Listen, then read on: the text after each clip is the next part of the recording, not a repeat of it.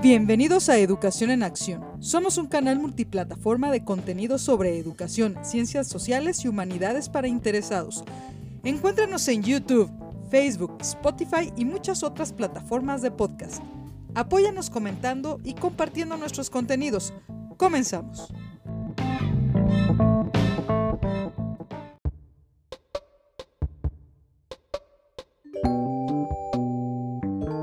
Bienvenidos a este episodio. Te saluda la profesora Katia Ramos y hoy abordaremos un tema de metodología de la investigación. Y como por alguna parte se debe comenzar al hacer investigación, pues comencemos con el qué y para qué. Antes que nada, seamos sinceros y reconozcamos que cuando escuchamos que en la escuela vamos a tener una materia sobre investigación, la verdad es que o nos da miedo o nos da flojera. La verdad, y a quién no. O quizá ni siquiera entiendes completamente de qué estamos hablando. Pero lo que sí sabes es que no quieres ser parte de eso porque la realidad es que asociamos la investigación o con procedimientos súper difíciles reservados para especialistas o con mucho y tedioso trabajo que no entendemos ni para qué ni por qué nos va a servir. Y de entrada, con esa forma de pensar, nos ponemos obstáculos mentales que nos van a impedir tener la disposición a aprender a investigar. ¿Alguna vez te has preguntado cómo fue que se logró desarrollar la idea de todas las cosas que están a nuestro alrededor y que hacen nuestra vida más fácil? ¿O cómo es que se logró hacer ese celular con el que te comunicas con los demás e interactúas a través de aplicaciones o redes sociales? ¿O desde cosas tan cotidianas como el que exista la electricidad o haya medicamentos para nuestros malestares físicos? La realidad es que la inmensa mayoría de lo que está a nuestro alrededor es producto de la imaginación y la curiosidad del ser humano. Sí, seres humanos así como tú y así como yo. Pero esto no se dio de forma espontánea, sino que se requirió de mucho tiempo y mucho esfuerzo de personas del presente y del pasado para lograr responder a todas esas dudas que se tenían y que hoy nos permiten entender lo que sucede a nuestro alrededor. Y no solo eso, sino además han logrado resolver una enorme variedad de problemas a la que nuestros antepasados se enfrentaron y a los nuevos retos a los que nosotros nos enfrentamos ahora o lo haremos en el futuro. Problemas como los derivados del calentamiento global o la sobrepoblación. También, por ejemplo, el uso eficiente de energías renovables y limpias o esas nuevas formas que encontraremos de transportarnos o como ya está sucediendo, el cómo enfrentaremos a las nuevas enfermedades, entre una infinidad de retos que como humanidad habremos de hacer frente. Pero comencemos desde el principio y sin rodeos. ¿Qué es investigar? ¿Y es lo mismo eso que hacer una investigación científica? Y la respuesta sería sí y no. Ok, Investigar es una actividad que todos nosotros hacemos de forma cotidiana para obtener nuevos conocimientos que nos permitan resolver nuestras dudas o resolver nuestros problemas cotidianos. Y eso lo hacemos desde niños y sigue a lo largo de nuestra vida. Cuando algo nos da curiosidad y buscamos información, ya sea preguntando a alguien, observando o quizá haciendo alguna consulta en internet o en algún libro, eso es investigar. Igual hacemos cuando tenemos algún problema práctico que resolver. Eso también es investigar es un verbo que nos llama a la acción o a hacer algo para obtener esos datos que nos hacen falta.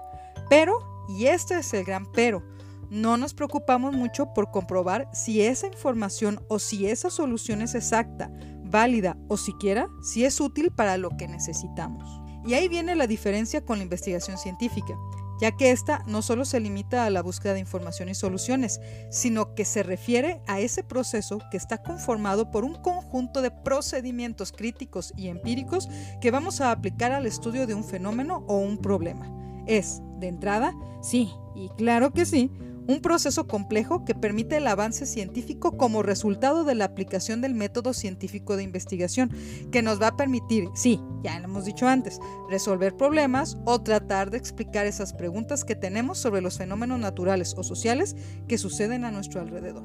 Por supuesto que hacer investigación científica no es algo que hacemos sin querer, de hecho es totalmente intencional. Buscamos porque es nuestro deseo obtener el resultado que nos hemos propuesto, porque no nos engañemos, hacer investigación científica genera ciencia y tecnología. Por ello, es muy importante que la investigación se haga de manera adecuada y siga los procedimientos establecidos por cada área de conocimiento, tales como la química, la física o la sociología o la antropología. ¿Tú te subirías a un avión o te pondrías una vacuna sin que estos hubieran seguido los estrictos estándares científicos en su elaboración y en sus pruebas? Muy difícilmente. Yo no lo haría, a menos que estuviéramos muy desesperados, aunque también hay que reconocer que la ciencia se puede equivocar y por eso es muy importante corroborar los resultados de todos los trabajos científicos. La verdad es que siempre hay que dudar, porque eso nos hace pensar críticamente. Bueno, eso decía Descartes. Toda investigación científica debe cumplir con ciertos requisitos que llamaremos características. Si no, no estamos haciendo investigación científica.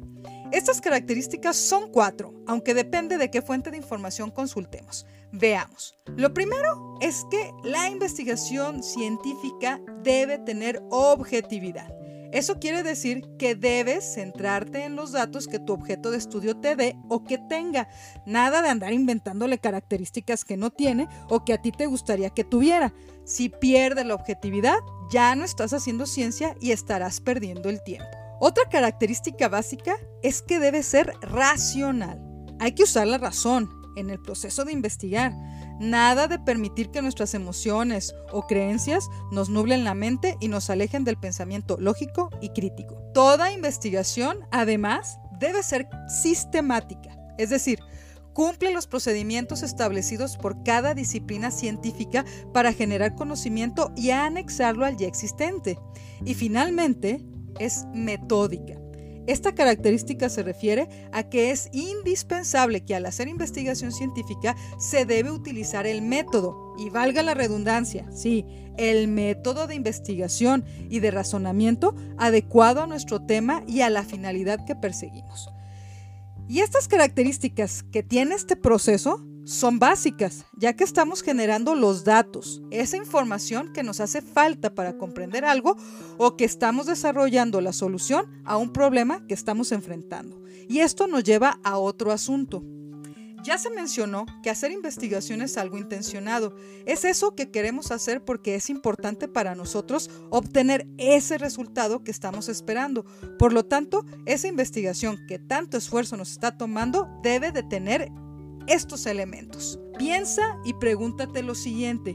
¿De qué se trata mi investigación? ¿Qué quiero saber o qué problema quiero resolver? Eso se llama objeto. Es el qué de mi investigación. Ahora, reflexionemos. ¿Cómo lo voy a hacer? ¿Cómo voy a llevar a cabo mi investigación para lograr contestar esa pregunta que tengo o resolver ese problema que enfrento? A esto se le denomina medio el cómo. ¿Cómo le voy a hacer? Un tercer elemento es el fin, es el para qué. ¿Cuál es el propósito que me está impulsando a llevar a cabo este esfuerzo tan grande que es hacer una investigación? Sí, esa investigación es un proceso complicado, requiere tiempo, requiere recursos y requiere mucho esfuerzo, dedicación. Por eso tenemos que estar muy claros qué quiero saber, cómo lo voy a abordar y por qué lo estoy haciendo. Ah, sí, ¿verdad que todo suena muy complejo? Y puede serlo si no sabemos qué queremos lograr o si tenemos una muy vaga idea de lo que vamos a investigar.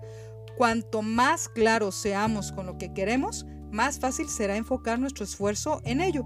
Hacer investigación es como tener una meta en la vida o lograr un propósito. Debo saber qué quiero lograr, cómo lo voy a lograr y por qué lo quiero lograr. Así es investigar. De otra manera estaremos perdidos en nuestro esfuerzo. Ahora, retomando la idea que te planteamos al inicio de este episodio, todo lo que está a nuestro alrededor es producto de la curiosidad humana, de esa constante necesidad de mejorar nuestra vida y hacerla más fácil, de transformar nuestra realidad para adaptarla a los requerimientos de nuestra época. Y es ahí donde recae la importancia de la investigación. Lo bueno del conocimiento es que éste se acumula y cada generación ya no debe preocuparse por solucionar lo ya solucionado o por conocer lo ya conocido, sino por mejorarlo, dudar de ello y buscar nuevos caminos, nuevas respuestas y procedimientos de solución. Y esto provoca lo siguiente. La investigación por sí misma mejora la forma de investigar la forma en que entramos en contacto con la realidad que nos rodea para conocerla mejor y modificarla o intervenirla a nuestro favor. Además, que estimula la actividad intelectual creadora. La curiosidad y la creatividad generan más curiosidad y más creatividad, no solo para abordar la realidad de diferentes formas, sino a buscar nuevas soluciones a los problemas. Seamos conscientes que la realidad que vivimos, con todos sus avances y comodidades incluidos, es el resultado del entendimiento y de las soluciones que muchas personas del pasado y del presente han realizado. Por eso es tan importante seguir investigando. A través de ella hemos creado la realidad en la que vivimos. Bueno, hasta aquí el episodio de hoy. Espero que te haya sido de utilidad para comprender mejor este tema. Te invito a que te suscribas o te unas a nuestros canales y redes sociales.